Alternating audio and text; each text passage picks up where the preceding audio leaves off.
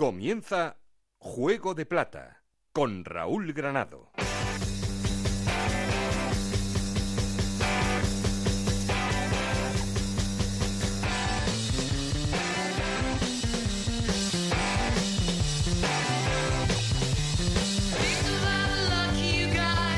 ¿Qué tal? Muy buenas, bienvenidos a Juego de Plata, el podcast de Onda Cero en el que os contamos todo lo que pasa en la Liga 1-2-3. Arrancamos hoy la segunda temporada con las mismas ganas de la pasada de contaros todo lo que pasa en la división de plata del fútbol español, con una segunda división impresionante.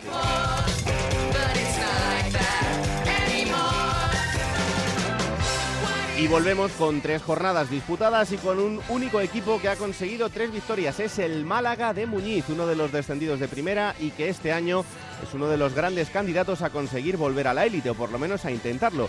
Y no ha empezado mal porque nadie le aguanta el ritmo. Segundo es el Sporting de Gijón con siete puntos, tercero el Mallorca con seis, cuarto el Albacete con cinco, los mismos que el Oviedo y que la Unión Deportiva Las Palmas, todos estos equipos ocupando los puestos de playoff de ascenso.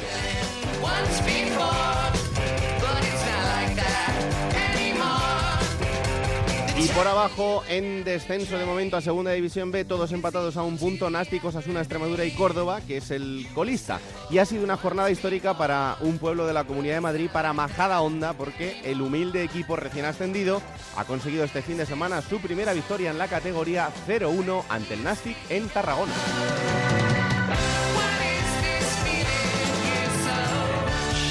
Tenemos muchas cosas que analizar y sobre todo un personaje al que presentaros que nos va a acompañar toda la temporada y que es un auténtico lujo. Luego os lo desvelamos y queremos seguir en contacto con vosotros y para eso ya sabéis que tenemos un perfil de Twitter que es arroba juego de plata, un correo electrónico juego de. Aquí conmigo está el auténtico cerebro de este programa, Alberto Fernández, con Ana Rodríguez en la producción, con Dani Solís a los mandos técnicos. No estoy solo porque... Esto es Juego de Plata, el podcast de Onda Cero en el que te contamos todo lo que pasa en Segunda División.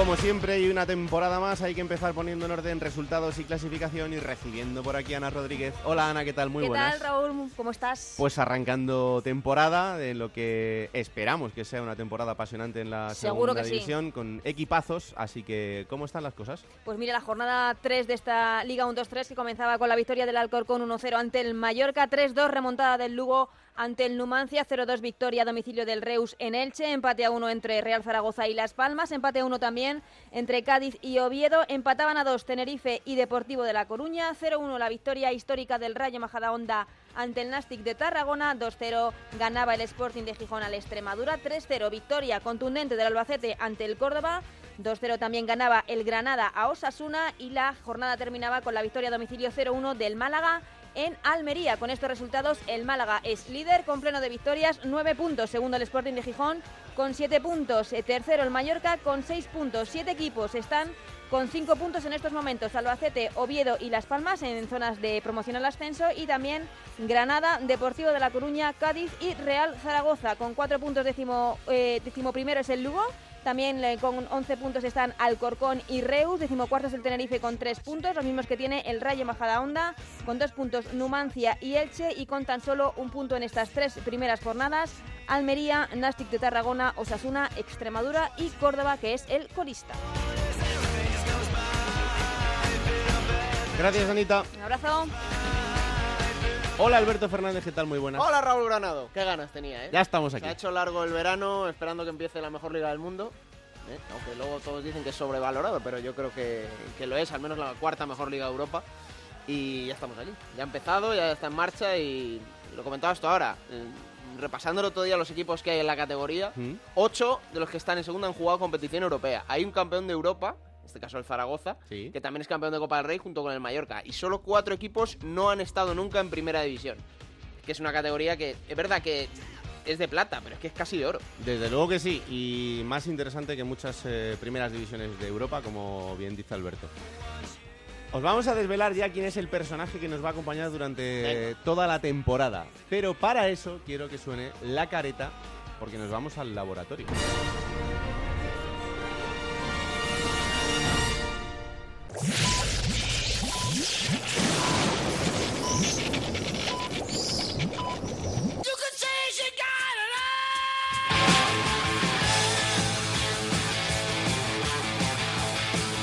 En Onda Cero, Juego de Plata, con Raúl Granado.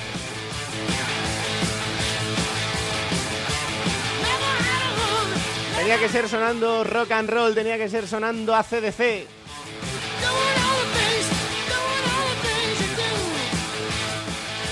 Y es que es un auténtico placer recibir en este programa como analista durante todo el año a Enrique Martín Monreal. Hola Enrique, ¿qué tal? Muy buenas. Hola, muy buenas. Pues encantado de tenerte por aquí para que nos acompañes, sobre todo para pasarlo bien, porque aquí tenemos este, este espacio para contarle a la gente todas las virtudes de, la segunda división y como decía ahora con, con, Alberto Enrique, una segunda división que este año tiene una pinta increíble. ¿eh? Sí, la verdad es que está, va a estar muy, muy apasionante. Eh, ya ves la igualdad que hay. Eh, evidentemente, eh, los equipos más potentes en el aspecto crematístico, pues en teoría tienen una ligera ventaja, pero ya se, aún es pronto para decir esto, pero pero la igualdad yo creo que va a ser la tónica durante todo el año y no lo sé si al final se partirá la clasificación un poco desde el décimo hacia abajo eh, a lo largo del trayecto, pero en este momento es complicado para todos sacar los partidos adelante. Mm, ya es algo que, pasó la temporada pasada, pero este año encima con los equipos que han descendido desde primera eh, todavía ha ascendido un poquito más el, nivel, pero no sé, eh, tú el año pasado que estabas dentro, en, este caso en Albacete, ¿cómo lo vivíais el, el resto de equipos? porque esa igualdad que, vivimos durante todo el año, prácticamente hasta el final, eh, no se rompió. Sí, no se rompió. A nivel de clasificación, quizás sí, del 12 hacia, hacia abajo, pues bueno, ahí hubo mucho meneo y se veía palpablemente que de ahí hacia arriba los equipos, en teoría económicamente más potentes, pues estaban ahí, pero pero bueno, siempre hay en todas las temporadas un equipo o dos eh, de los denominados eh, bueno, pues eh, digamos normales en ese aspecto económico, que se cuelan, pues porque la igualdad es muy manifiesta. Y otro detalle que a mí me parece que este año se ha producido con respecto a otros años es que los equipos que han descendido, la sensación que tengo es que están mentalmente eh, de alguna forma más preparados que de otras temporadas. Hmm. Yo creo que no les va a pillar el toro como en otros años había equipos que bajaban y, y alguno de los tres se despistaba, pero, pero este año tengo la ligera sensación que, que los tres están como muy concienciados de lo que es la segunda división. Sí, sobre todo porque además tuvieron tiempo en el final de, de la primera para adecuarse a, lo que iba a ser la temporada en segunda división, porque ya se veía eh, con un margen importante que iban a ser equipos de, segunda. Además son equipos de una entidad increíble, que este año tienen un presupuesto también, que Alberto, eso se nota en el, en el primer año, eh, ese impacto de descender con ese fondo de garantía salarial y sobre todo en este caso al ser equipos muy potentes, eh, siempre es mejor. Hombre, ayuda, ayuda. A mí me ha recordado este verano la Unión Deportiva Las Palmas a lo que hizo el Granada el pasado verano, que se mm. reforzó muy pronto y bien que luego al Granada no le sirvió para, para ascender, que era, que era el objetivo, pero hizo muchos fichajes y muy pronto. Málaga y Deportivo han tardado un poquito más porque han tenido sobre todo que encontrar eh, las salidas para poder acomodar la plantilla, pero a mí me ha recordado mucho al Granada, muchos jugadores con experiencia en la categoría, que saben dónde van a estar y que ha cambiado radicalmente el chip, ¿no? Un equipo preparado para competir en primera a uno, como decía Enrique, preparado para competir en segunda. Enrique, de las tres jornadas, ¿te parece el Málaga el mejor equipo? Eh, yo diría que ha sido el que más eh, ha acertado, ¿no? Porque he visto he visto los partidos y el día del eh, Alcorcón, por ejemplo, metió el gol faltando poquito. Ayer, bueno, pues el Almería perfectamente pudo haber empatado el partido, perfectamente al final, en la última jugada, y el partido fue como muy, muy igualado. Y en Lugo, pues fíjate, iba perdiendo 1-0 faltando 5 o 6 minutos, y en dos ramalazos le dio la vuelta, ¿no? Entonces, por eso digo que, que en este momento, pues el Málaga sí es el equipo que, que, que más ha acertado y seguro que se lo, se lo está trabajando, pero la igualdad es tan grande, tan grande que en este momento pues tampoco se puede hacer muchas cábalas, ¿no? Mm. Ahora que acaba de empezar la liga, em, ¿es más importante ser más pragmático, más práctico que, en otro momento de la temporada, intentar acumular el mayor número posible de puntos y, a partir de ahí, sobre todo para los equipos que tienen entrenador nuevo, ir generando esa idea de lo que quiere el entrenador? Sí, lo que pasa es que al final las ideas eh, y, las propuestas, si no vienen eh, acompañadas de resultados, pues se diluyen, ¿no? Entonces eh, está muy claro y es volver al topicazo de siempre, ganar, ganar y ganar, y el resto luego ya vendrá, pero eh, ¿Por qué? Pues porque, porque si no ganas, por muy bonita propuesta, por muy, eh, no sé, una forma de jugar como muy atractiva, pero si no ganas, pues ahí tenemos al Rayo Majadahonda, por ejemplo, mm. eh, que, que tiene una propuesta muy interesante. Eh, yo le vi en Zaragoza y realmente estuvo bien y si es capaz de mantener esa propuesta eh, en el trayecto, pues pues eh, la verdad es que es súper interesante. Pero tiene que venir acompañada de resultados y ya pues el otro día, eh, evidentemente al ganar en Tarragona, pues es, em, no sé, es el, el, el apostar por, por, una propuesta que, que, tiene premio, ¿no? Porque otra derrota, pues hubiese sido, se va acumulando y el equipo mentalmente, pues lo puede acusar. Pero de esta manera, al, al solucionarlo positivamente, pues bueno, pues van a creer aún mucho más en esto y a medida que vayan cogiéndole el, el, el tic a la, a la categoría, pues seguro que, que, que lo van a hacer mejor. Y la verdad es que a mí en Zaragoza fue un equipo que, que me gustó y, bueno, y al final también eh, le, le, dio problemas al Real Zaragoza. ¿no? Sí, sí, desde luego que sí. Em, luego vamos a estar en estas ciudades, pero claro, es que es lo que tú decías, al final los resultados marcan todo. Solo tres jornadas y Osasuna y Córdoba están metidos en problemas porque están abajo y con la gente ya empezando a ponerse nerviosa. Eso le quería preguntar yo, Enrique, si le preocupa Osasuna, ¿no? Que es verdad que es pronto para ponerse nervioso, pero oye, es un comienzo que deja dudas al menos.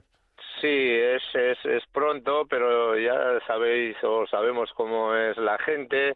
Eh, la gente mira la clasificación desde el primer día. Entonces, ahora tú miras la clasificación y ve la gente de Osasuna, imagino, Córdoba, Nasti, bueno, los que están ahora en, en esta tesitura, pues eh, empieza un poco eh, eh, el agobio cuando realmente llevamos tres jornadas y no debiera de ser así, pero pero mm, con el boom que tiene esta, esta categoría, este nivel que tiene este año, eh, yo creo que, que la gente se puede empezar a poner nerviosa antes de tiempo, ¿no? Y, y bueno, es como siempre, hay que tener paciencia, dar tiempo a, a, que se, eh, bueno, amolden los jugadores, a que se vayan compenetrando y en fin, pero pero pero esta es la, la, película de siempre. Si no ganas, al final problemas. Desde luego que sí. Y para los entrenadores, eh, más todavía. más todavía. Bueno, el, primer día de clase tampoco te quiero exprimir mucho, Enrique, pero yo creo que para ser el primer día no ha estado mal, ¿no? bueno, eh, la verdad es que yo creo que estoy preparado para afrontar el curso con ilusión, con alegría, como habéis dicho, y espero sacar buena nota. Claro que sí. Hemos presentado el material, ¿no? La lección que vamos a tener esta, esta temporada. Y luego hay que ir sacándola poco a poco. ¿Qué tal ha ido el verano, Enrique? Bien, bien, tranquilo, bien, bien, disfrutando y bueno, pues eh, haciendo cosas que habitualmente, bueno, sobre todo pues ya dentro de estos últimos años, pues haciendo cosas que habitualmente no haces y, y como hay que hacer, pues eso, disfrutar de, de cada momento y de lo que toca, porque luego estás en otra guerra hmm. y te acuerdas de, de esta, ¿no? Entonces eh, no hay que acordarse, hay que disfrutar en cada momento de lo que uno tiene y a partir de ahí, pues bueno, que si vienen cosas, pues eh, se verán y si no vienen cosas, pues seguir disfrutando, que eh, al final esto se pasa rápido. ¿eh? Esa es la clave, disfrutar de absolutamente todo, eh, como vamos a disfrutar nosotros de ti. Así que disfrutaremos del fin de semana de fútbol y la semana que viene analizamos todo, ¿vale, Enrique? Vale, gracias, un abrazo. Un abrazo enorme, ahí está, Enrique Martín Monreal, que nos va a acompañar durante toda la temporada, siendo nuestro analista de cabecera y el que con el que vamos a ir contando todo lo que pase. Y lo que vamos a hacer ahora es, eh, como hacemos siempre, empezar por el líder. Y esta semana el líder es el Málaga, que lo consiguió después de la victoria en el último partido de la jornada. Así que vámonos hasta Onda Cero Málaga. Isabel Sánchez, compañera, ¿qué tal? Muy buenas. Hola, ¿qué tal, compañeros? Muy buena. Qué alegría entrar en Juego de Plata y no porque tu equipo está a punto de descender, ¿eh? sino porque es el líder la de primera, segunda. La ¿eh? primera, ya, ya te decía yo que había que verlo de la otra manera, había que darle la vuelta a la tortilla y que este año íbamos a disfrutar un montón y para nosotros más todavía porque te recibimos y en el primer programa eres la líder. O sea, cuidado, ¿eh? esto, esto hay que mantenerlo. El año pasado lo cogió Rafa Feliz y no lo soltó casi hasta el final, que se lo arrebatamos ahí un poquito con, con el rayo, pero cuidado que, que lleváis una inercia increíble en las, las tres jornadas. ¿Eh? Desde luego, y dispuesta estoy ¿eh? a estar como Rafa feliz y, y a afirmar lo que, lo que él ha hecho. Desde luego que lleva tres partidos en Málaga, tres victorias y sobre todo la sensación de solvencia y eficacia que está demostrando el equipo de Juan Ramón Muñiz. El primer partido le daba la vuelta al marcador y los otros dos los saldaba con un 1-0 y un 0-1 de anoche, pero que buenos son para sumar tres puntos y para ponerse líder en solitario sumando ya nueve, ¿no? La sensación que da este Málaga está ilusionando muchísimo a la ciudad, a la gente. Las caras nuevas que han llegado están gustando, pero sobre todo gusta la dirección deportiva encabez- encabezada por Pérez Caminero y también, sobre todo, el entrenador. Juan Ramón Muñiz. Es el anterior entrenador con el que ascendió el Málaga y aquí eso es un buen sello y una buena carta de, de presentación. ¿eh? Desde luego que sí, además tiene, pues por ejemplo, el, el hito que consiguió con el Levante, que, que ya fue una temporada en segunda división también absolutamente histórica. Eh, el gol del partido del Málaga lo marcaba Jack Harper, que para el gran público, Isa, fuera de Málaga, igual es un desconocido, pero es un chaval de la cantera que tiene una pinta increíble.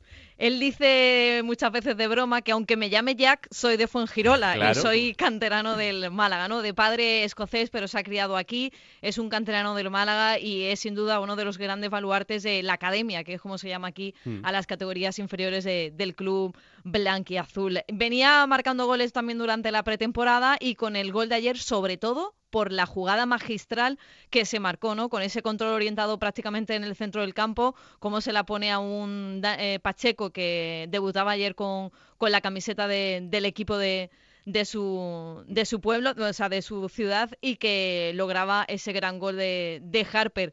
Con el número 30, ver a un jugador, a un delantero centro como él, la verdad que ilusiona, ¿eh? Sí, y ojito, ¿eh? porque está jugando con las categorías inferiores de Escocia, con la sub-19. Sí. Así que a ver si la selección española también se pone las pilas por ahí, porque el chaval más español no puede ser, a pesar de ese nombre y de ese apellido. Y tiene un acento de Málaga Sí. increíble.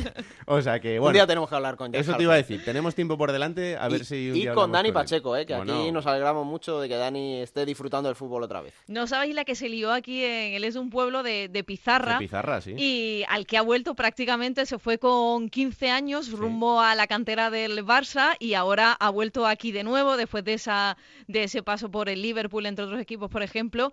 ¿Cómo lo ha recibido su pueblo, que allí se desarrolló la presentación? ¿Cómo lo recibió ayer todo el mundo a través de las redes sociales cuando debutaba en el encuentro en Almería? Y te aseguro que será muy aplaudido este sábado aquí en la Rosaleda. No tengo ninguna duda porque estoy seguro de que va a hacer una grandísima temporada porque nivel tiene y me da que en Getafe igual le echan de menos un poquito. Así que vamos a ver, pero por lo menos ha vuelto a casa y allí va, va a disfrutar. Pues siguiente estación del Málaga, recibir en la Rosaleda al Tenerife este fin de semana, así que así está el líder de la segunda división. La semana que viene te vuelvo a esperar por aquí, Isa. Un abrazo muy fuerte. Perfecto, un beso para todos. Chao, chao. Y ahora lo que vamos a hacer es eh, empezar a conocer a los equipos que acaban de llegar a la categoría, en este caso desde la segunda B hasta la segunda.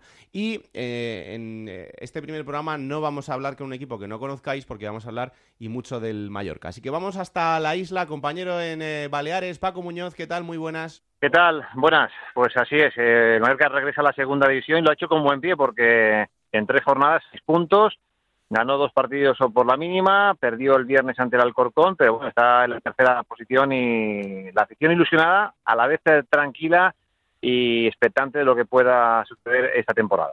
Queda mucho por delante, pero desde luego que la cosa ha empezado muy bien. Así que vamos a saludar al capitán del conjunto Bermellón, que no es otro que Chisco Campos. Hola Chisco, ¿qué tal? Muy buenas. Buenas tardes, ¿qué tal? Pues encantados de recibirte por aquí y sobre todo de volver a teneros en, en la categoría, que la verdad que ha sido eh, una travesía en el desierto estos últimos años importante, pero bueno, por lo menos eh, ya el paso de volver a la segunda división es el primero, ¿no? Para volver a la élite. Sí, está claro que, que, bueno que venimos de, segunda B, que nos tocó vivir un descenso y ahora volvemos al fútbol profesional. Y nada, muy contentos de volver a estar en el fútbol profesional, eh, sabiendo todo lo que conlleva y bueno, muy responsabilizados y sobre todo con ilusión y mucha humildad porque sabemos que la categoría es igualadísima. Y fíjate que eh, el otro día lo contábamos, eh, este año, si el año pasado ya demostró la segunda división tener un nivel espectacular, es que este año solo hay cinco equipos que no hayan estado nunca en primera división. Es que mm, con este nivel eh, el año tiene pinta de ser bastante apasionante. Sí, no, está claro, yo creo que, que todo el mundo un poco ve que, que es una segunda división con equipos históricos, que de, de mucho nivel, eso también da de de la dificultad y de la igualdad, pero evidentemente es una categoría yo creo que, que muy atractiva para todos y nosotros muy contentos de estar entre ellos y muy, ya digo, con, muchísima ilusión porque al final el conseguir el ascenso y el poder eh, disputar eh, esta liga tan bonita como la de este año, pues es un privilegio. Mm. Em, tú que eres ya un, jugador experimentado, ¿se nota mucho el, cambio de, segunda división B a segunda división en cuanto a, los mecanismos, al juego, a la velocidad? Sí, evidentemente es, otro ritmo. Creo que, que los equipos tienen eh, evidentemente más calidad, jugadores eh, más desequilibrantes y, y bueno, es eh, realmente que, hay un salto cualitativo y, y los equipos saben saben muy bien lo que hacen. por tanto, tienes que estar muy atento en cada momento, en cada fase del partido, porque realmente hay muchos equipos con mucha pegada y en cualquier momento te pueden desequilibrar un partido en cualquier tipo de detalle y, bueno, estamos, yo creo que estamos trabajando bien, ya venimos con una idea muy marcada del año anterior con el Mister. Eh, yo creo que, tenemos las ideas muy claras y, vamos un poco con nuestra idea pues a muerte, ¿no? Y de momento, como decía Paco, la cosa no, no ha empezado mal, porque eh, primero victoria frente a Osasuna, después frente al Rayo Majadahonda y el pequeño pinchazo de, este fin de semana perdiendo contra el, el Alcorcón en, en, Madrid, pero a estas alturas, eh, bueno, contar ya con seis puntos en la clasificación no es un mal arranque. No, yo creo que es importante empezar bien, siempre que, que vienes de una categoría nueva y, y entras en otra al inicio yo creo que, es importante yo creo que el equipo ha empezado ha hecho un buen inicio y bueno tenemos que seguir con, esa regularidad y, con esa humildad con ese trabajo que eh, hay que ir un poco partido a partido porque sabemos de la dificultad ¿no? de, esta, de esta competición y, y sabemos que, que, al final el ser regular, ser fuertes mentalmente es lo, lo que te va a dar, ¿no? Y, nosotros estamos un poco en esas, nada, pensando en el próximo partido contra el Cádiz y con mucha, ya digo, con mucha ilusión. Mm. Em, oye, Chisco, a ver, tú, eh, ¿con cuántos años llegaste al Mallorca? Porque tú empezaste en la cantera, eh, pero primero empezaste jugando en el equipo de tu pueblo, ¿no? Sí, no, yo empecé en el pueblo, en Minisalem, y luego tuve la suerte de debutar aquí en tercera, siendo bastante joven, con 16, y ya me firmó el Mallorca para, para División de Honor. Estuve unos años ahí, mm, digamos, en categorías inferiores llegué hasta el primer equipo y bueno, luego tuve que, salir, como muchos mallorquines nos toca, ¿no? que cuando eh, evidentemente eh, en la isla eh, está el Mallorca y algún equipo más en segunda hmm. tienes, tienes la obligación de muchas veces de, abrir fronteras y bueno, he, dado, he estado en varios equipos y ahora me tocó volver y muy ilusionado de volver, porque evidentemente para cualquier chaval que, le encanta el fútbol, el poder jugar con el equipo de tu tierra es un sueño cumplido. Mm. ¿Y ha cambiado mucho el club que, dejaste y el que te encontraste la temporada pasada? Bueno, evidentemente yo cuando estuve con el primer equipo estaba en primera división y sí es verdad que eh, era en una época donde el Mallorca evidentemente tenía eh, era perfectamente un club asentado en primera división. Ahora, mm, los últimos años, tras el descenso, siempre cuesta el adaptarte a la categoría. Y el año pasado, el año anterior de yo venir, se sufrió un poco el, lo que nadie pensaba ¿no? que podía ocurrir, que era el descender. Mm. Y bueno, yo creo que se ha aprendido un poco de los errores, que yo creo que eh, se están haciendo las cosas bien, con calma, con mucha tranquilidad, que tenemos que saber que, la segunda división es muy, muy, muy igualada y, muy complicada, porque realmente siempre algún año hay algún equipo histórico que, al final cae y tienes que, estar con los cinco sentidos eh, porque, ya digo, al final es lo que decíamos antes, es una segunda división con equipos históricos y, todos eh, quieren quieren su parte de protagonismo, su, su papel y defender su estatus y bueno, es una categoría complicada. Desde luego que sí. Em, si te hablo del 14 de noviembre del año 2004, eh, ¿tienes un recuerdo claro de ese día? Sí, ese día es el que debutó con el, con el primer equipo contra el Atlético de Madrid y... ¿No era más rival? No, no era mal rival, la verdad que, que muy contento con súper agradecido, ¿no? Porque al final es lo que digo, ¿no? El poder estar en el club de tu tierra, que tener la oportunidad de debutar, incluso eh, siendo en primera división con ese rival, eh, es, de, de, agradecer y, sobre todo, ya digo, muy contento de volver a estar aquí y, evidentemente yo creo que, que, tengo que exprimir al máximo ¿no? la oportunidad que, me ha dado el club de, volver a estar aquí y sumar siempre, ¿no? sumar siempre en todo lo que pueda y, y, exprimir ¿no? para dar mi mejor versión. Hmm. Oye, tú que tienes ahora eh, chavales de, la cantera cerca allí entrenando contigo todos los días, y, eh, eh, es verdad que a veces cuando el jugador es joven y, en tu caso, por ejemplo, llega a jugar hasta en primera división, no sé si ahora tú lo piensas y dices, juez, si yo hubiera sabido todo lo que me iba a pasar después y todo lo que he ido aprendiendo del, del mundo del fútbol, cómo cambia, cómo cambia el cuento, ¿no? Porque tú debutas en primera y mucha gente piensa que ya con eso ha conseguido todo, pero el camino después es larguísimo.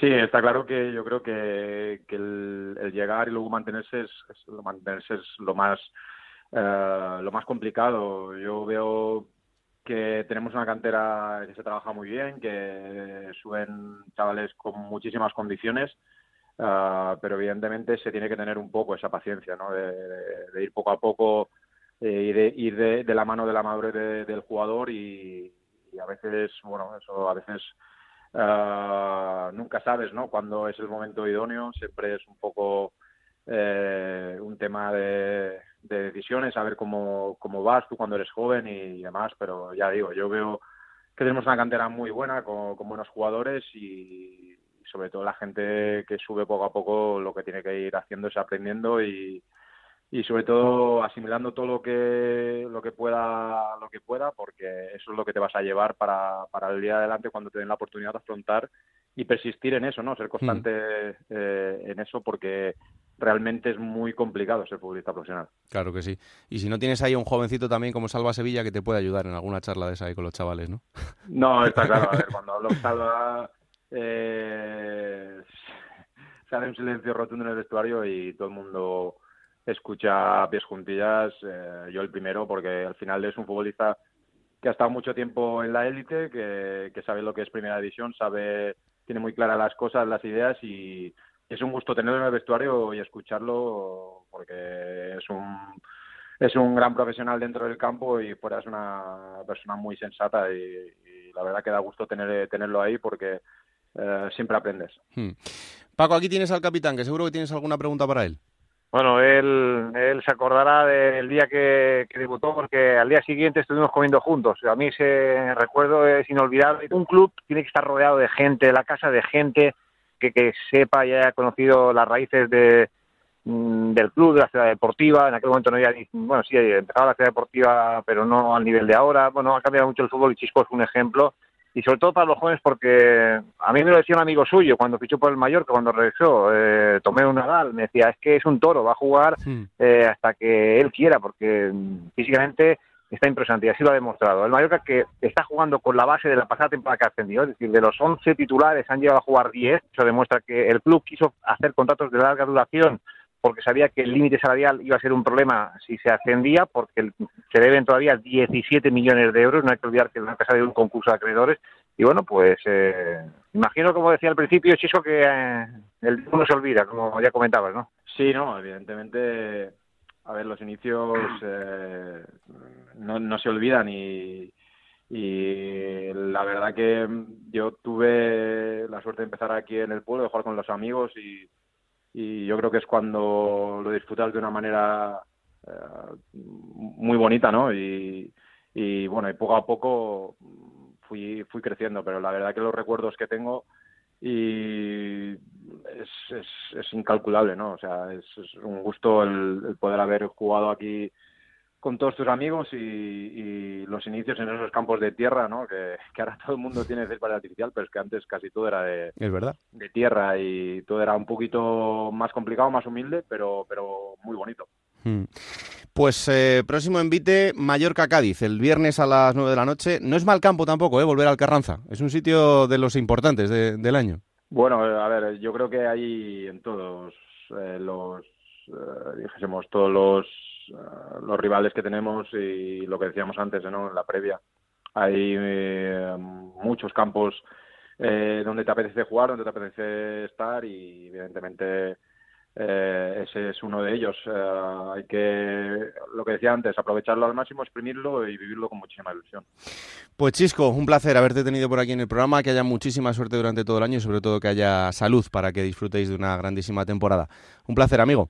Vale, muchas gracias. Pues ahí está, el capitán del eh, Mallorca, eh, Paco, bueno, lo decimos, el equipo que desde luego que no ha empezado nada mal en, esta vuelta a la segunda división y el eh, viernes tendrá un partido complicado frente al Cádiz. Sí, será por bueno el inicio, había dudas porque, como te comentaba, cuando un equipo asciende, ficha jugadores que proceden de segunda división B, eh, la mayoría, eh, algunos cedido, salvo la experiencia de, Castro que venía del Sporting y Valcarce, el resto, pues bueno, mm, estaban por ver y está por ver de hecho el rendimiento porque están jugando los de la pasada temporada. Pues eh, este equipo ha demostrado con Vicente Moreno al frente en el banquillo que cuando se trabaja bien en segunda B mm, puede servir para jugar en segunda división. Hmm. Y por cierto, una curiosidad sobre Chisco, porque es del pueblo de Miguel Ángel Moya y de Alba Torrén, es decir, de buena tierra oh. Vinisalem y también una buena tierra de, vinos. Sí, sí, ese pueblo está dando buenos deportistas y, buenos caldos y buenos caldes. pues poco a poco iremos contando también eh, cómo es el año del Mallorca, e iremos conociendo a sus protagonistas aquí en Juego de Plata y sobre todo eh, iremos teniendo la mejor información, porque tener a Paco Muñoz en este programa es eh, un lujo. Ojalá que dentro de poco en la vuelta a primera. Paco, un abrazo muy fuerte, muchas gracias. Venga, hasta luego. Y del Mallorca eh, nos habla un histórico como Miguel Ángel Nadal, que ha estado metido en el club también en los últimos años, ahora ya no, pero eh, así ve Miguel Ángel Nadal a este nuevo Mallorca. De principio el Mallorca ha hecho un, buen inicio, ten en cuenta que el Mallorca desde que bajó eh, a segunda división, o cuando bajó de, primera a segunda y después, por desgracia, a segunda B, pues en la segunda división nunca estuvo en posiciones de arriba. Creo que viniendo de segunda B, pues les da eh, no la tranquilidad, sino la firmeza de, saber el camino que se tiene que, que coger bueno, vamos hasta Coruña porque el Depor será otro de los grandes protagonistas de esta temporada, seguro, uno de los equipos potentes de la categoría. Este fin de semana empataba dos con el Tenerife, pero también estamos pendientes de lo que pasa con su estadio, con Riazor. Así que mm, es importante porque es uno de los eh, estadios importantes de esta liga y también uno de esos estadios en los que hay obras. Eh, tanto en primera como en segunda estáis viendo que es un inicio de temporada un poco accidentado en lo que tiene que ver con, los estadios y Riazor también lo es. Se están eh, celebrando unas obras están eh, construyendo una parte de la grada y queremos saber cómo va a estar Riazor y si va a llegar para el partido del fin de semana frente al Sporting de Gijón. Onda Cero en Coruña, Alberto Gómez, ¿qué tal? Muy buenas. Hola, ¿qué tal? Buenos días, vos días. ¿Cómo está Riazor? Bueno, pues Riazor está inacabada la obra, eh, Raúl. Era algo que, bueno, se preveía, pero ayer de manera oficial primero el alcalde de A Coruña por la mañana, Julio Ferreiro, y después el Deportivo por la tarde, pues se encargaban de concretar lo que muchas veces son estas informaciones que damos a raíz de informaciones que nos llegan pues de, gente vinculada con el mundo de, de las obras. El Deportivo pues se vio obligado en colaboración con el ayuntamiento, evidentemente, porque dentro del convenio que hay del uso de Riazor, las cubiertas corrían a cargo del ayuntamiento su recuperación, su reparación, mm. pues a cometer esta obra. Y bueno, el alcalde ayer hablaba de retrasos y demás. Una obra de este calibre, Raúl, lleva más de tres meses, que es el tiempo de parón que hay ahora en el mundillo del fútbol, desde que se acaba la competición hasta que empieza otra. Y esto va a provocar básicamente que más de 8.000 socios, que se dice muy rápido, pues tengan que ser reubicados en otras zonas. Para explicarlo rápidamente, solamente podrán acceder todos los socios que tengan su abono en la zona de tribuna y en preferencia, esto es donde vemos el tiro de cámara y enfrente de ese tiro de cámara cada vez que vemos un partido en Riazor, pero en los fondos, en lo que es maratón y el pabellón, en la zona de pabellón del Palacio de Deportes de Riazor, pues ahí los socios ya desde esta mañana han podido acercarse a las taquillas del Palacio de los Deportes y con su abono los reubican en las zonas eh, permitidas. Esto va a provocar que, bueno, pues eh, no sé cuánta gente va a estar en Riazor, más o menos, menos o más. A esto añádele que también, bueno, la mala suerte de que haya coincidido hmm. eh, después de tres jornadas jugando fuera, pues el cuarto, un partido contra el Sporting de Gijón con el movimiento que tiene el Sporting, ¿verdad? Pues esto va a provocar que venga menos gente de la prevista desde Gijón, aún encima un domingo a las nueve menos cuarto. Y lo que yo puedo apuntar, porque ayer lo comentaba y lo preguntaba además el presidente de la Federación de Peñas del Sporting, que hay un convenio con Aficiones Unidas por las cuales pues eh, las peñas tienen derecho a 300 entradas en todos los estadios. A partir de ahí, pues si tú das más, en el partido de vuelta te dan más. Aunque ayer el Deportivo dejaba ver que no se iban a mandar entradas a Gijón. Así que, a ver, al fin y al cabo, cuántos vienen, cuántos dejan de venir y cuántos eh, socios del Deportivo van a estar viendo el debut del equipo en la vuelta a segunda el próximo domingo. Bueno, pues vamos a pulsar a ver cómo está la afición del Deportivo de La Coruña y para eso tenemos comunicación con el presidente de la Federación de Peñas del Club Gallego, Luis Martínez. Hola Luis, ¿qué tal? Muy buenas. Hola, muy buenos días. No sé cómo estáis vosotros eh, si eh, ante esta situación con el estadio y si tenéis eh, todavía alguna duda en cuanto a lo que pueda pasar este fin de semana. Bueno, pues nada, como ya explicó el club ayer en un comunicado, bueno, es algo que también veíamos venir desde las peñas porque sabíamos que tal como estaba el estadio era complicado que estuviera a estas alturas. Por unas cosas o por otras, pues fueron acumulando algún retraso y bueno, y el club ya comunicó ayer que intentará reubicar a todos los socios eh, sin, para que no haya ningún problema de seguridad, que la parte que les correspondía a ellos en el tema del campo de iluminación iba a estar completamente terminada y entonces nada, asimilando la situación, intentando que que todas las personas que vayan al estadio vayan con la máxima seguridad. Claro, ¿no? Y sobre todo también para coordinaros un poco, ¿no? De, cómo se va a reubicar a la gente y, de que todo el mundo sepa que se va a intentar eh, eh, que tenga el, el, mejor sitio posible, pero dentro de lo que supone que haya más de 8.000 socios que tengan que reubicarse. Sí, exactamente. A ver, cuando hay una reubicación tan grande sabemos que, bueno, eh, hay muchas preguntas, muchas dudas. El club, bueno, en todo momento nos está transmitiendo de la forma de reubicar a, todos los aficionados para que, bueno, para que la seguridad en este caso prime.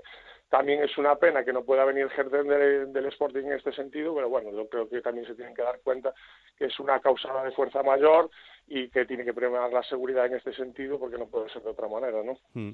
Al final es lo que tú dices, que durante el verano ya más o menos eh, os estabais dando cuenta de que esto podía pasar, ¿no? A ver, era algo previsible, ¿no? la gente que pasamos por el estadio eh, a diario, pues también vemos el, el estado de las obras y bueno, y por unas cosas o por otras parece ser que se, se esperó, se, bueno, se, se, esperó un poco a, empezar la obra, no sabemos muy bien el motivo, si es causa de la empresa constructora, si es un tema administrativo, como también dijo el alcalde ayer en, en rueda de prensa. Entonces, bueno, es algo que una obra de estas características sabemos que podían acumular unos retrasos. No es gusto para nadie, pero bueno, si, es por el tema de seguridad, está claro que lo que tiene que prevalecer en estos casos es la seguridad. Hmm. Una pena que sea en este partido, como decía Alberto, porque al final eh, la mareona del, Sporting de Gijón también se traslada mucho eh, a los campos y encima, eh, entre Gijón y Coruña, es uno de los, de los viajes más sencillos, ¿no? Así que vamos a perder un poquito el, el ambiente de lo que podía haber sido ese partido, Luis. Hombre, la verdad es que sí, la verdad que es una pena porque, bueno, la afición del Sporting se caracteriza por estar representada en casi todos los campos. Cada vez que vienen a Coruña, pues vienen en, en masa, dejan bueno una parte económica en la ciudad que es muy importante para nosotros hmm. pero bueno lamentablemente en este caso eh, pues bueno esto creo que es coherente que ellos se dan cuenta de que, de que también es un tema por, por, obras de causa de fuerza mayor y, y, nada más. Nos gustaría que estuvieran aquí pero bueno es algo que no está en nuestra mano. Desde luego. Y aprovecho que te tengo por aquí. Cómo estáis en esta en esta vuelta a la segunda división con el impacto que supone al principio cómo están las peñas del del Depor y si eh, pulsáis ilusión en este nuevo proyecto? Sí, a ver, es pronto aún, estamos empezando la temporada, eh, los primeros partidos hubo buenas sensaciones, sí que es cierto que en alguna parte de los partidos, pues bueno, el equipo también se echó un poquito atrás en algunos campos, pero bueno, a ver, esto acaba de empezar, es muy pronto para sacar conclusiones y valoraciones, lo que está claro es que la gente ya se, está volviendo a ilusionar, que la gente quiere apoyar al equipo, se vio en estos dos primeros partidos fuera de casa, que hubo una buena representación de deportivistas apoyando al equipo y nada, lo que es lo que nos toca, pues es una temporada complicada, y larga en el que también habrá altibajos, pero bueno, a ver si todos somos capaces de conseguir el objetivo y echarle una mano al equipo para que para que pueda extender, si puede ser este año, pues muchísimo mejor. Pues nada, Luis, te deseo lo mismo que al resto, que volváis a la élite lo antes posible y que mientras tanto disfrutéis del camino que en segunda división a veces eh, también es muy muy bonito y el de este año parece apasionante, así que disfrutar de esos viajes y de ese ambientazo que queremos vivir en, en Riazor, ojalá dentro de poco ya con, con, todas las obras terminadas. Un placer haberte tenido por aquí, Luis, un abrazo muy fuerte. Venga, pues un abrazo a todos, hasta luego. Pues ahí está, Luis Martínez, el presidente de la Federación de Peñas del Deportivo de La Coruña. Eh, Alberto, antes escuchábamos a Miguel Ángel Nadal y es que el otro día teníamos oportunidad de, de estar con algunos ex eh, futbolistas míticos y también sí. estaba Donato entre ellos. Mira, escucha lo que decía Donato sobre el Deportivo Venga. de La Coruña. Complicado, pero veo capaz de subir. Han hecho un proyecto para, para subir. Yo creo que tanto el Deportivo como, como Málaga, los equipos que han yo creo que tiene que ser un, un buen proyecto para, para subir. ¿no? Yo creo que todos estamos hablando que la segunda división es una liga complicada, pero yo creo que, que Deportivo es uno de los favoritos, tanto Deportivo como Málaga, para mí, son los favoritos a subir. Yo no conozco a Nacho, pero eh, Carmelo del Pozo es, es, el nuevo director deportivo de, del Deportivo y, y ya conocía bastante bien a, a, este entrenador. Yo creo que los fichajes del Deportivo son de jugadores que no son conocidos, pero son jugadores con experiencia en esta, en esta categoría. Y ojalá que consigan eh, subir. Bueno, Alberto, si lo dice Donato, habrá que confiar en él. ¿no? Hombre, sí, claro que sí. A ver, eh, Raúl, la tarjeta de presentación, pues está ahí, un mm. tope salarial muy alto, seguro de descenso, muchas ventas.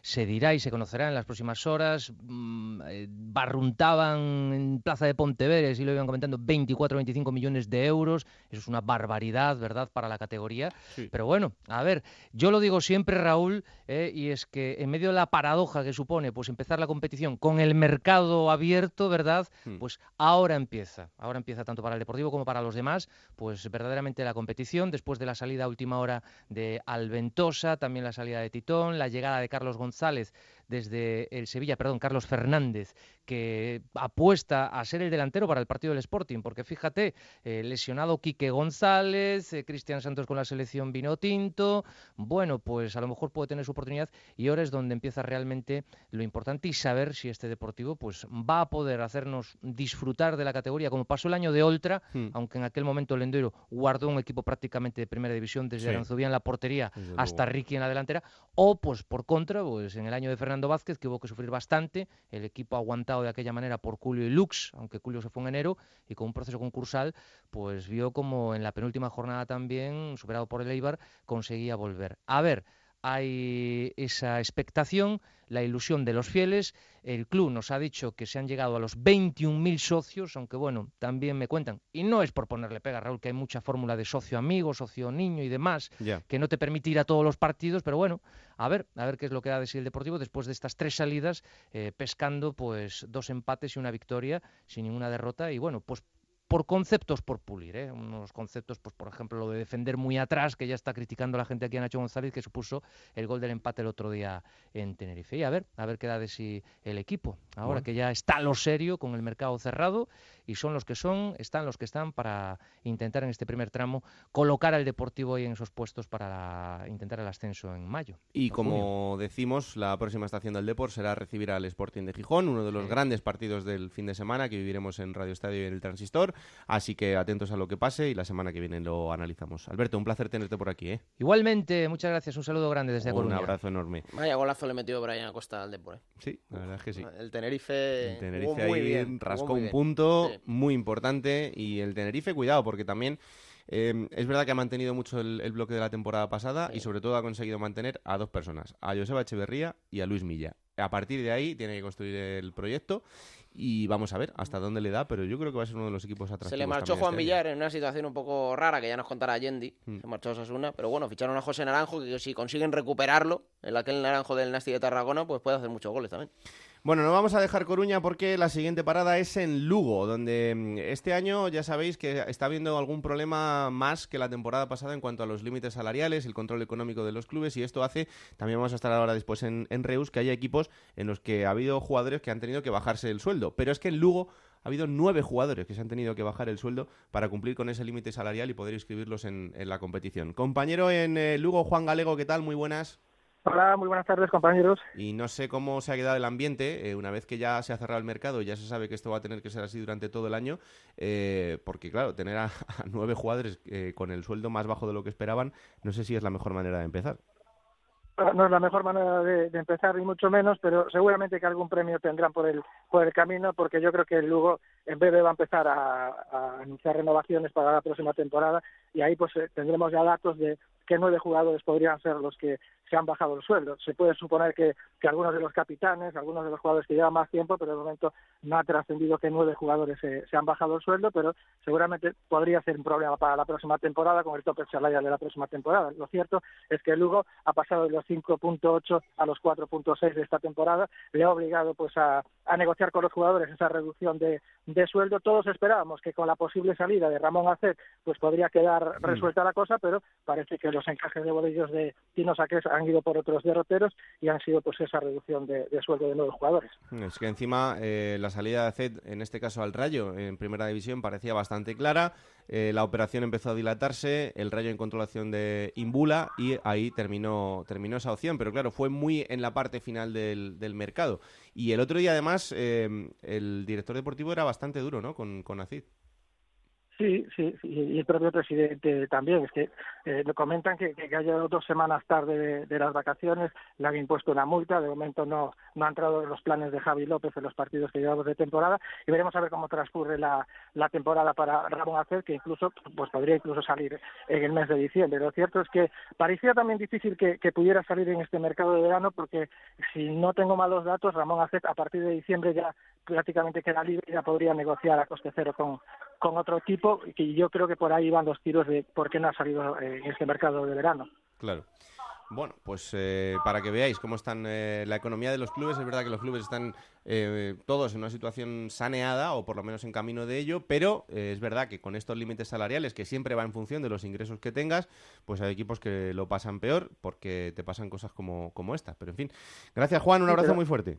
Muy bien, hasta luego, un abrazo. Y el otro asunto más complicado ha estado en Reus. Eh, lo hemos venido explicando en Radio Estadio y en el Transistor en los últimos días, con un nombre propio que es el de Isaac Cuenca y todo lo que ha pasado en, los últimos días. Eh, la verdad es que el, asunto se ha ido enrevesando bastante con comunicados entre el, Reus, la Liga de Fútbol Profesional, la AFE por medio, con una amenaza de huelga, el propio jugador subiendo eh, un mensaje bastante claro y bastante duro contra la Liga en, en, sus redes sociales. En fin, una situación en la que al final yo creo que el gran damnificado es Isaac Cuenca, que es el que está en su casa y sin jugar al fútbol.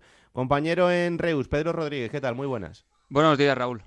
Pues eh, lo has venido explicando muy bien en los últimos días, pero la situación con Isaac Cuenca eh, ha, sido, ha sido cuanto menos curiosa y, como decimos, con eh, Isaac como el gran damnificado de todo esto. Sí, tanto Isaac Cuenca como tres jugadores más, que solo se está hablando del caso de Isaac, pero tenemos el caso de Víctor Silva, de Tito y de Yoda, mm. que también están en la misma situación. Los cuatro jugadores que no han podido ser inscritos siguen entrenando con el club, con su futuro todavía en el aire y como decías ahora Raúl, con la AFE, eh, atenta a lo que suceda y con, con esa posible amenaza de una, de una huelga de futbolistas. Al final, eh, a mí me parece muy curioso que, la AFE esté presionando con una huelga eh, por el caso de Isaac Cuenca, como bien dice Pedro, cuando hay otros damnificados. Pero, en fin, eh, esto será cuestión para preguntárselo, para preguntárselo a ellos. Toda esta historia, Pedro, surge igual que en Lugo, con lo que estábamos hablando ahora, por, el tema del límite salarial y porque el Reus intentó hacer una ampliación de capital que finalmente no pudo llevar a término. Sí, eh, al final eh, se han hecho, como tú decías, eh, varios comunicados. Ayer el Reus hizo una rueda de prensa y toda la polémica la podemos resumir en lo que pasa el día 30 de agosto, un día antes del cierre de mercado, después de que al Reus, al que se le había reajustado el límite salarial, como dices, no hubiese conseguido realizar esa ampliación de capital de 3 millones de, euros necesaria para escribir a estos siete jugadores que tenía pendiente. Y durante ese día el Reus y la Liga, ¿qué hacen? Pues negocian una solución alternativa, ya que en esos momentos el club tan solo contaba con 13 jugadores del primer equipo inscritos y es aquí donde aparecen las dos versiones de lo que sucedió ese día. La primera es la del club, que ayer en rueda de prensa, eh, con eh, la voz de Joan Olive, su máximo accionista, eh, aprovecha para acusar de que la liga se, extra, se extralimita en sus competencias, ya que asegura que desde la liga son los que deciden qué jugadores tiene que inscribir el Reus. Y segundo, el famoso caso de Isaac Cuenca, con el que el Reus llega a un acuerdo para que el jugador cobre el salario mínimo. Insisto, según la versión del club, la liga rechaza esa inscripción porque consideran que el caché del jugador es demasiado alto y no tienen la certeza de que Cuenca solo vaya a cobrar esa cantidad mínima.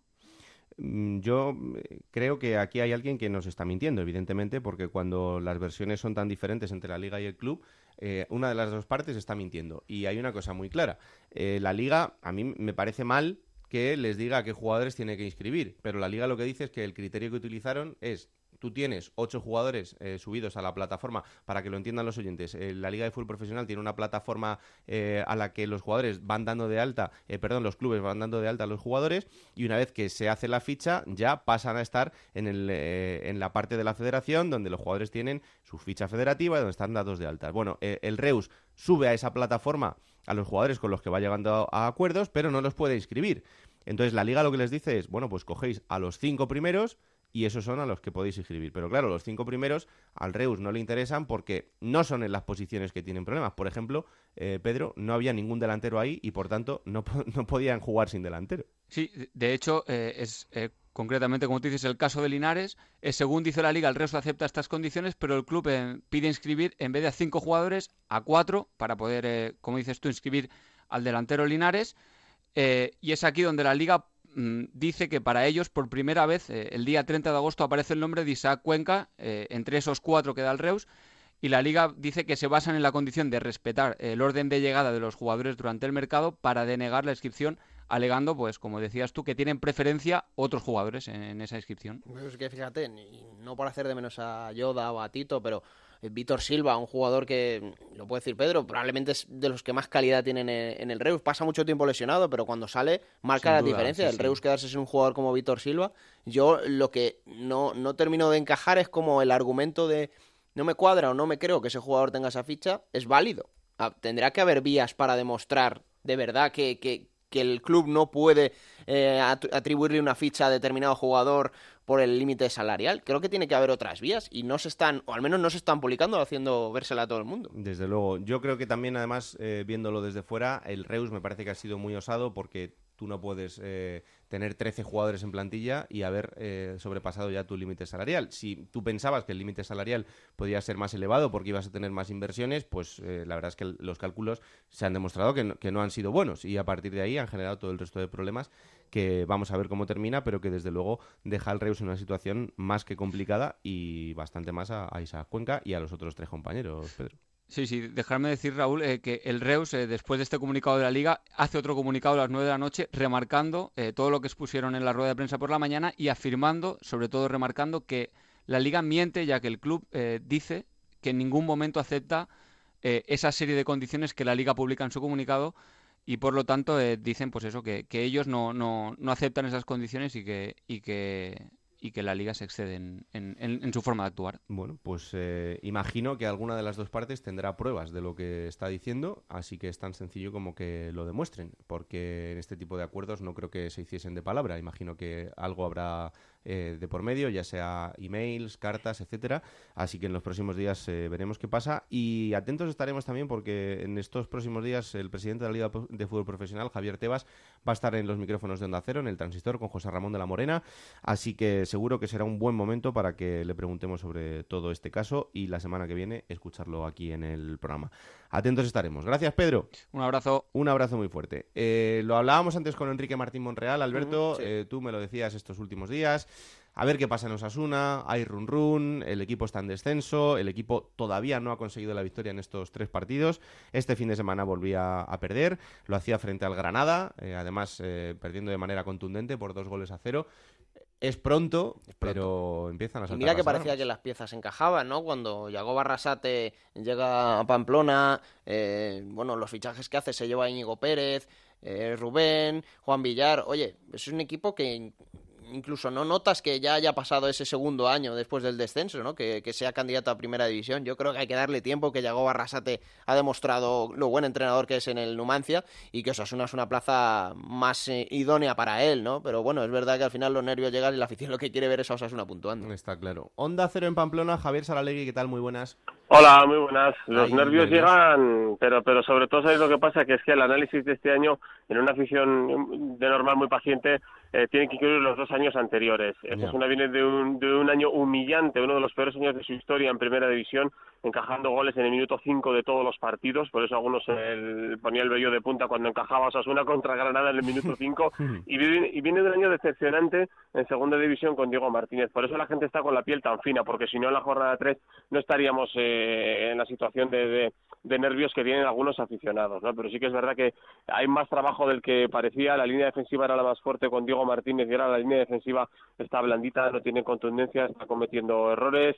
Se intuye lo que pueden dar los jugadores, se intuye lo que puede dar Rubén García, Juan Villar, eh, lo que puede dar Íñigo Pérez. Eh, junto a esto, Osasuna ha bajado un peldaño o dos en su potencial deportivo y ahora pues eh, está Imanol García Lujea, el hermano de Unai, con 21 años jugando en el centro del campo, Juan Pérez en las dos primeras jornadas con 21 años jugando en la portería, chavales muy jóvenes, esto Osasuna es otro, pero sí que es verdad que es un poco decepcionante, solo 15 minutos de buen fútbol en el primer partido, 20 minutos de buen fútbol en el segundo partido y una caraja monumental en el tercero, ¿no? De ahí que efectivamente la gente esté nerviosa pues por cómo está jugando el equipo y porque no acaba de encajar las piezas.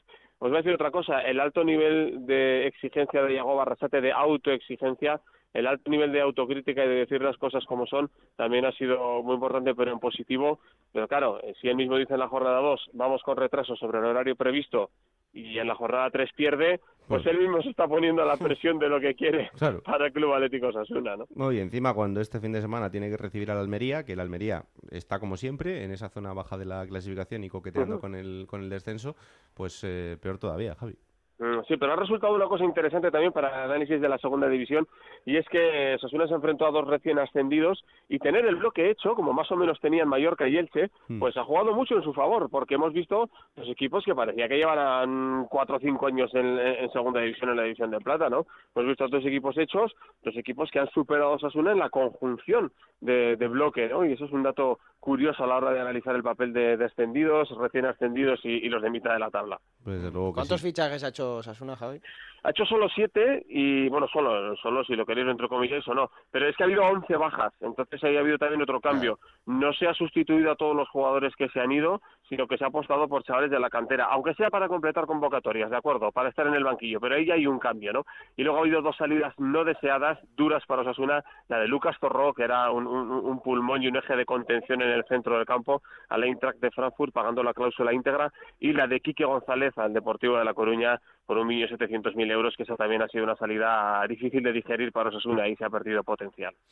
Pues mira, hemos hablado también con otro mito del osasunismo, que es eh, Ricardo, y que también nos hacía este análisis. Yo creo que los Asuna ahora, pues entrador nuevo, eh, jugadores nuevos y lo importante es que empiecen a coger la idea del nuevo entrenador, que se acoplen, porque la liga es muy larga, ¿no? No se puede ascender en enero. Eh, son muchos partidos y hay que tener paciencia con el equipo. Bueno, el objetivo yo creo, yo muchas veces no creo en un objetivo que te plantas eh, al principio.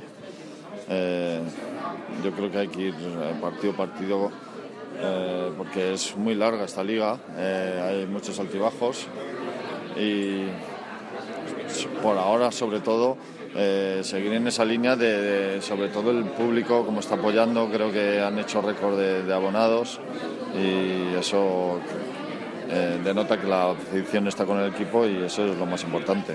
Pues ya sabes, Javi, a darle ánimos a la gente, ¿eh? En serio. Ricardo López Felipe y no, no ha hecho bromas en, en 40 segundos de declaraciones. Ha cambiado, se ha hecho mayor, Ricardo. es que pasa el tiempo para todos, ¿eh? sí, sí. Se le echa de menos aquí a Ricardo en Pamplona. Un abrazo fuerte. Un abrazo, adiós. Chao, chao. Vamos a otro sitio donde hay nervios y muchos, porque estamos hablando del colista y es el Córdoba. Compañero Antonio David Jiménez, ¿qué tal? Muy buenas. Hola, muy buenas. Joder, qué ganas tengo de hablar contigo por algo bueno del Córdoba. No- no- vamos, es que el año pasado con la salvación es verdad que lo maquillamos un poquito, pero tío, Hace es que difícil, ¿no? está complicado el tema, ¿eh? Sí, no, da la sensación de que tengo la sección fija del que está por abajo, el del sótano o algo por el estilo. Me podéis eh, poner a partir No des de ahora. ideas, sí. no des ideas, Antonio David, que hacemos una Sí. sección del sótano para el próximo día ya, ¿eh? Vale, vale, pues es, es cuestión de estudiarlo. Lo, lo cierto, lo cierto es que el Córdoba ha tenido un verano traumático, con dos entrenadores, dos directores deportivos, eh, problemas como muchos eh, clubes de segunda, con el límite salarial hasta el último segundo intentando perfilar la plantilla y los problemas eh, siguen en el plano deportivo, por aquello de que el Córdoba ahora mismo es colista, ha recibido una media de 3,333 goles por partido y bueno, pues eso le hace estar como está hasta el punto de que ayer Rafael Verges en la presentación de los dos últimos fichajes, Eric Espósito y Miguel de las Cuevas, llegó a decir lo siguiente y es que el partido ante el Alcorcón del próximo domingo es una final. ¿Se está poniendo en entredicho a Sandoval? Pues da la sensación de que en el Córdoba están empezando a ponerse nerviosos, como habéis comentado, y es un síntoma de que ya se hable de que un partido en la cuarta jornada de liga es una final. Y además, que no lo hace la afición, que lo está haciendo en este caso una voz autorizada del club como es la del director deportivo. Y si a lo que acaba de decir el director deportivo le unes lo que dijo Sandoval después del partido. sin llegar a hacer un fútbol del Albacete de dominio total. La primera parte hemos tenido tres llegadas nosotros buenas. Daba la sensación que estábamos a meter de ellos en todas las acciones. Hay que seguir trabajando. Ahora la incorporación de los nuevos da, van a dar un aire fresco al equipo. Hemos tocado fondo, más bajo no podemos caer. Entonces a partir de aquí eh, quiero pensar que, que todo esto mejorará. Pues buena pinta no tiene. No, no, di- sin duda alguna.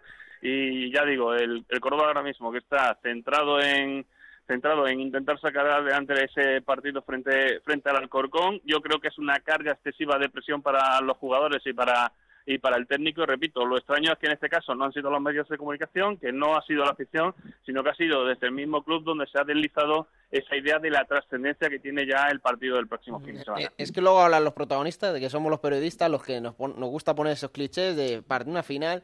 ¿Cómo va a ser una final un partido en la cuarta jornada de liga? Por amor pues, de Dios. eh, a Un veces- partido muy importante para el devenir del próximo mes, de eh, no sé, eh, lo puedes catalogar de otra forma. Pues porque son muy tribuneros y el director deportivo le ha metido una presión ahora mismo, como decía Antonio, tanto a los jugadores como al entrenador, que en la jornada 4 no tiene ningún sentido. Y más para un equipo Hombre. que las ha pasado muy mal Claro. eh, durante todo el verano. O sea, que es que hay, hay que tener los pies en el suelo y darle un poco de, de cabeza a todo esto. Pero en fin, atentos estaremos a lo que pase en el Arcángel el próximo fin de semana, porque ese partido frente al Alcorcón, pues ya veis cómo se está poniendo. Gracias, Antonio. Un abrazo. Y vamos a terminar antes de que cojas eh, y empieces a repartir estopa. Ya tengo los cuchillos aquí. ¿eh? Eh, con una buena noticia que es el Rayo Majadahonda. Sí, la primera victoria en el fútbol profesional y merecida, ¿eh? Porque igual ya el Mallorca no, pero lo decía antes Enrique Martín Monreal, en la Romareda el Rayo Majadahonda jugó muy bien, demostró buen fútbol, pecó de inexperiencia, como también lo hizo contra el Mallorca en el Metropolitano, pero el otro día eh, recibió el, premio yo creo que merecido, ¿no? Lo decía Iriondo, si el buen juego se corresponde con buenos resultados, pues eso anima al equipo para que siga saliendo y es que apacase el, el uruguayo cedido por el Atlético de Madrid B hizo el golito, incluso pudo hacer otro y se pudo llevar mayor botín el, el Rayo Majadahonda, pero es una bombona de oxígeno para un equipo recién ascendido que todo el mundo lo catalogaba como que a lo mejor no tenía el nivel para competir en segunda, pues bueno, ya tiene un 3 en su casillero. Mm, y Este fin de semana tendrá otro partido en el Wanda frente al Lugo. Yo he intentado evitarlo, pero nada, que no ha habido manera. ¿Plata o plomo? Plata o plomo. Soy el fuego que arde. Una sección que se ha intentado apropiar Héctor Fernández para el Radio Estadio, Es pero verdad. ya le dije yo que la creamos aquí en Juego de Plata, Es primero. que, ¿cómo le gusta copiar a esta gente? Sí, no sé, les habrá gustado, hombre, yo me alegro. No, no, no está Nada, mal. Que tengan éxito. ¿Y cómo vas a empezar? Bueno, señor? vamos a empezar, eh, no sé, por lo bueno, por lo malo. Vamos a empezar por la plata. Mira, la sección se llama Plato Plomo. Vamos a empezar por la plata. Me gustó muchísimo la primera parte de Jorge Pombo en la Romareda del otro día contra Las Palmas. Y fíjate que es solo 45 minutos, pero yo creo que le va a valer para que, que le dé la plata. Porque creo que ha sido el jugador que más me ha impactado, más me ha impresionado este fin de semana. Me gustó también Sergio Tejera en, en Cádiz. eh, me gustó Uros Jurjevic, que ya nos hablará Gancedo de él, delantero del Sporting. Pero la plata va a ir para Jorge Pombo, porque yo creo que va a ser muy importante para el Zaragoza esta temporada. ¿Y el plomo? El plomo, por ejemplo, eh, el juego del Extremadura en el Molinón, yo creo que fue un poquito excesivo, ¿no? Pasaba de revoluciones, muy duro, pero como fue en conjunto, pues se lo voy a dar a otra persona, que es al defensa del Nasti de Tarragona, Cadamuro. Porque en una jugada de precisamente el partido contra el Rayo Majadahonda, donde el balón estaba a 30 metros, le soltó un codazo a Jason, vio la cartulina roja y es una jugada antideportiva que evidentemente hay que castigar y desde aquí le damos el plomo a, a cada muro. Bueno, no se lo tengáis en cuenta, ¿eh? que esto el año es muy largo y tiene mucho plomo que repartir aquí el angelito, así que tranquilidad, vamos a ir poco a poco. Vamos a estrenar una nueva sección eh, con otro querido compañero, con Pablo Llanos, que en cada capítulo de Juego de Plata nos irá trayendo el momento histórico de cada uno de los equipos que forman la segunda división y ha elegido para empezar el Zaragoza.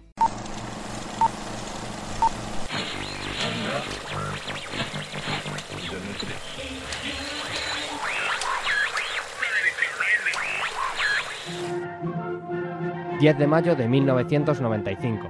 España se prepara para las elecciones municipales del 28 de mayo. Ruido de Joaquín Sabina es número uno en todas las listas musicales. Boris Yeltsin reclama unidad en Europa y Mitchell descarta operarse de la rodilla por segunda vez. Pero hay una ciudad en la que todo está parado, en la que solo hay una cosa importante, la final de la Recopa de Europa. Zaragoza se prepara para ver a su equipo disputarle el título al vigente campeón, el Arsenal, que espera en París, en el Parque de los Príncipes. Por el camino han dejado al Gloria Bistrita, al Tratan Presov, al Feyenoord y al Chelsea. A las 8 y cuarto y ante 43.000 espectadores, el Zaragoza de Víctor Fernández sale con Cedrún, Belsué, Solana, Cáceres, Aguado, Nayim, Aragón, Poyet, Higuera, Pardeza y Schneider. Enfrente está el Arsenal, de Seaman y de Ian Wright, capitaneados por Tony Adams. Piero Ceccarini pita el comienzo del partido y durante los primeros 45 minutos los jugadores blanquillos resisten el asedio constante de los ingleses que bombardean el área de Cedrún con balones aéreos. En la segunda mitad la situación es completamente distinta. El Zaragoza recupera la pelota y se lanza al ataque. ahí está Poyet, ha saltado con Linigan, el balón para Snyder. ¡Qué golazo de Snyder! ¡Qué golazo acaba de marcar Snyder! ¡Qué disparo! Ni se enteró Siman. ¡Qué golazo acaba de marcar Snyder a los 22 minutos de este segundo tiempo! Snyder acaba de marcar a los 22 minutos de este segundo tiempo. ¡Qué golazo impresionante! Pero la alegría del gol va a durar poco. Solo ocho minutos después, John Harson empata el partido para el Arsenal y con ese resultado se llega al final de los 90 minutos. La prórroga parece el final de una guerra. Todos los jugadores están extenuados. El cansancio hace mella en los maños que son menos físicos que los ingleses. Y cuando todo parece indicar que se va a los penaltis... El balón para Najin. Y Najin lo que ha intentado es... ¡Tira Siman! ¡Gol! ¡Gol de Najin! ¡Gol de Najin! ¡Gol de Najin! En el minuto 14 y 50 segundos. El gol de Najin, todos al campo. Víctor Fernández, todos los hombres del banquillo, impresionante, el Zaragoza ha marcado el gol en el último instante. Lo demás es historia. Pardeza levantaría la recopa, el Zaragoza de Víctor Fernández quedaría en el recuerdo y unos meses después un grupo maño imitaría a su equipo y entraría en la historia de la música.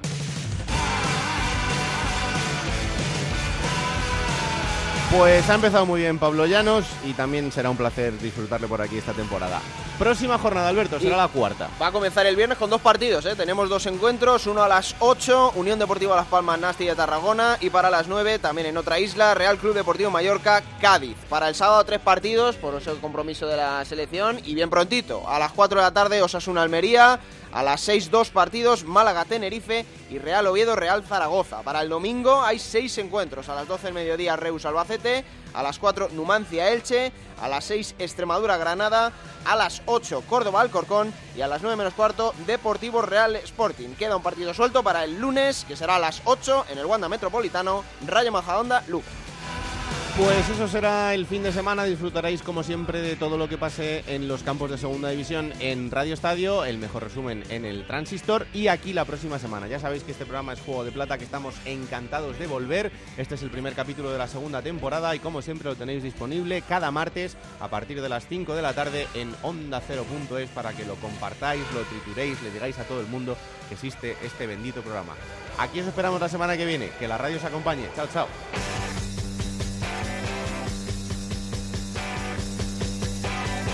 Raúl Granado, Alberto Fernández, Ana Rodríguez. Juego de Plata.